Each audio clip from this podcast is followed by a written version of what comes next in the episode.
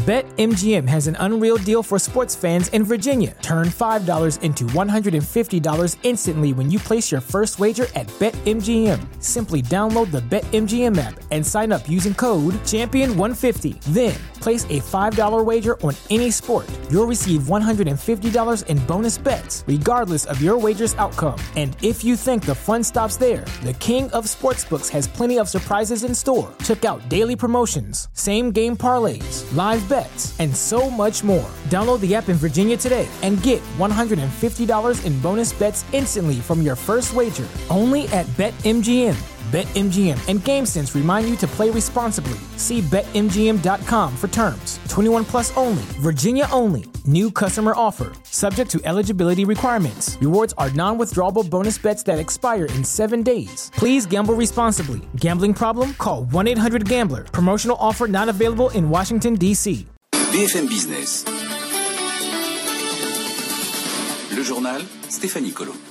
Bientôt 23h sur euh, BFM Business. Soyez les bienvenus si vous nous rejoignez à la une ce soir. Ce sont évidemment les annonces d'Emmanuel Macron. Le chef de l'État a présenté un plan de déconfinement progressif ainsi que des aides supplémentaires pour euh, les entreprises. On va y revenir en détail dans un instant. D'abord, le calendrier. Bonsoir Raphaël Couder. L'assouplissement des mesures de restriction va se faire en trois étapes. La première débute le 28 novembre, c'est-à-dire samedi. Oui, et c'est un soulagement pour de nombreux chefs d'entreprise. Les commerces jugés non essentiels vont pouvoir rouvrir dès ce samedi. Les librairies ou les boutiques de vêtements vont ainsi pouvoir accueillir leurs clients jusqu'à 21h le soir et avec un nouveau protocole sanitaire strict.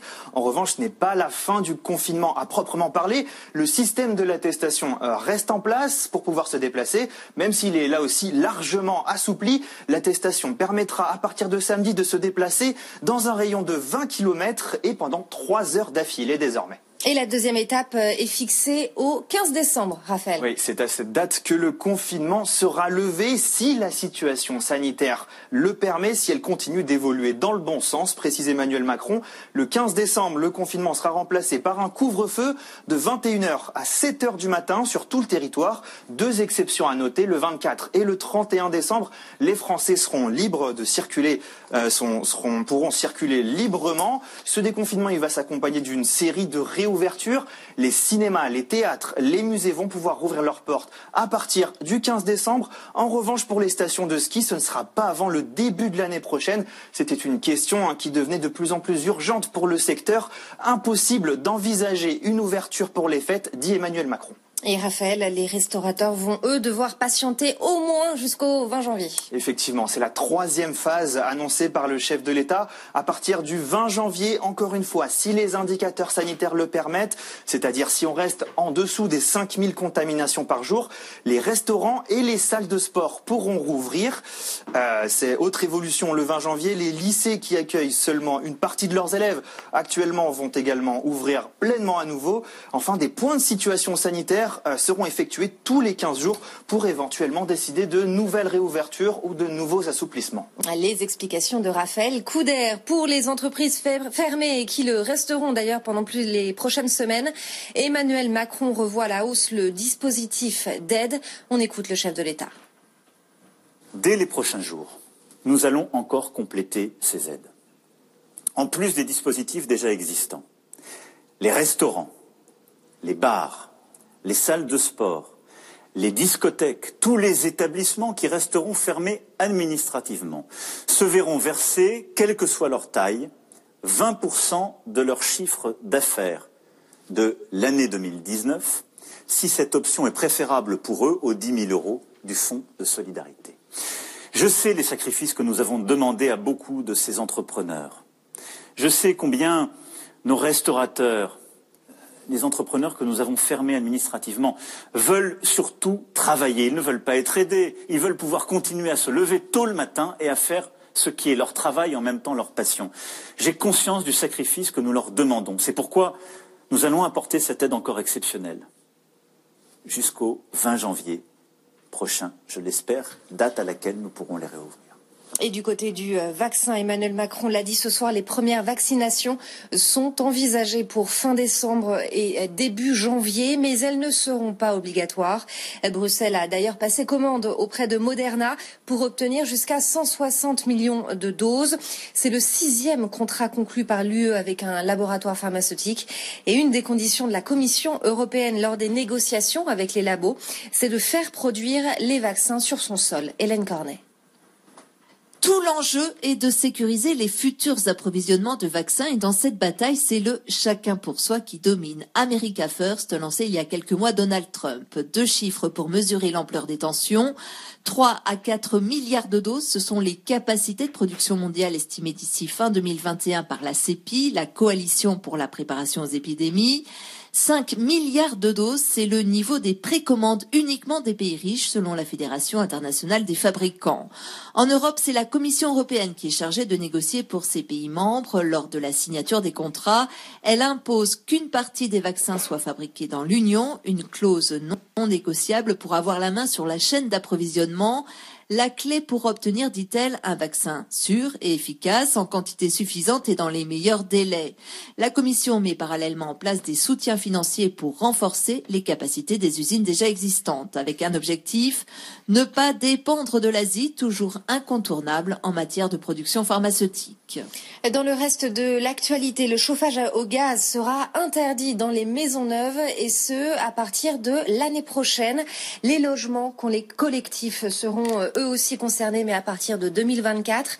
Euh, c'est pour répondre à la nouvelle réglementation environnementale. Euh, Barbara Pompili euh, souhaite ainsi généraliser les pompes à chaleur. Une décision qui n'a pas de sens pour Olivier Saleron. Le président de la Fédération française du bâtiment demande au gouvernement de la concertation et un temps d'adaptation en cette période de crise. On écoute.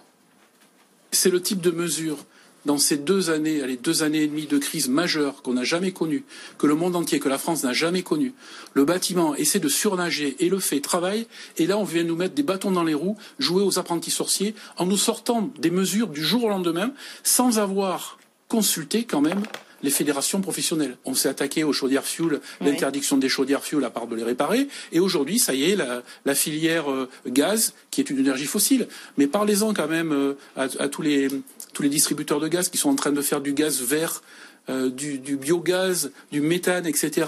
Tous ces gens qui ont investi peut-être des centaines de millions d'euros, des constructeurs, des entreprises. Aujourd'hui, on leur dit, ben, c'est fini. Dans six mois, je ne parle pas de l'ensemble du parc c'est du neuf. Mais ça commence en 2021 avec les, maisons neuves. En 2024, c'est pour les collectifs neufs.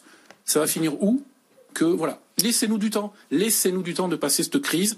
Le ministre de l'économie a dit le bâtiment, vous êtes le fer de lance de l'économie, vous êtes un des pieds de l'économie. Eh bien, laissez-nous travailler au moins pendant deux ans. Olivier Saleron, le président de la Fédération française du bâtiment. C'était à prévoir. Le chiffre d'affaires des compagnies aériennes s'effondre. Il va chuter de plus de 60% en 2020 pour atteindre 328 milliards de dollars. C'est la pire année jamais vécue par le secteur, nous dit l'Association internationale du transport aérien. Alexandre de Juniac, son directeur général, sera l'invité de la matinale de BFM Business. Ce sera à 8h15 demain matin. La compagnie aérienne australienne Qantas va rendre obligatoire la vaccination contre la Covid. Dès qu'un vaccin sera disponible, tous les passagers de ces vols internationaux devront donc être vaccinés. Une exigence qui va probablement devenir courante dans le transport aérien, selon le PDG de la compagnie. À l'international, les États-Unis sont prêts à guider le monde. Déclaration de Joe Biden ce soir depuis Wilmington dans le Delaware. Le président élu renouvelle par ailleurs sa détermination à lutter contre le changement climatique. De son côté, le futur secrétaire d'État Anthony Blinken prône une coopération internationale. Et puis la future ambassadrice américaine à l'ONU annonce le retour du multilatéralisme. Toujours aux États-Unis, un record sur les marchés. Aujourd'hui, Dow Jones a franchi la barre des 30 000 points en séance et les tient d'ailleurs à la clôture. L'indice gagne 1,5% à 30 046 points.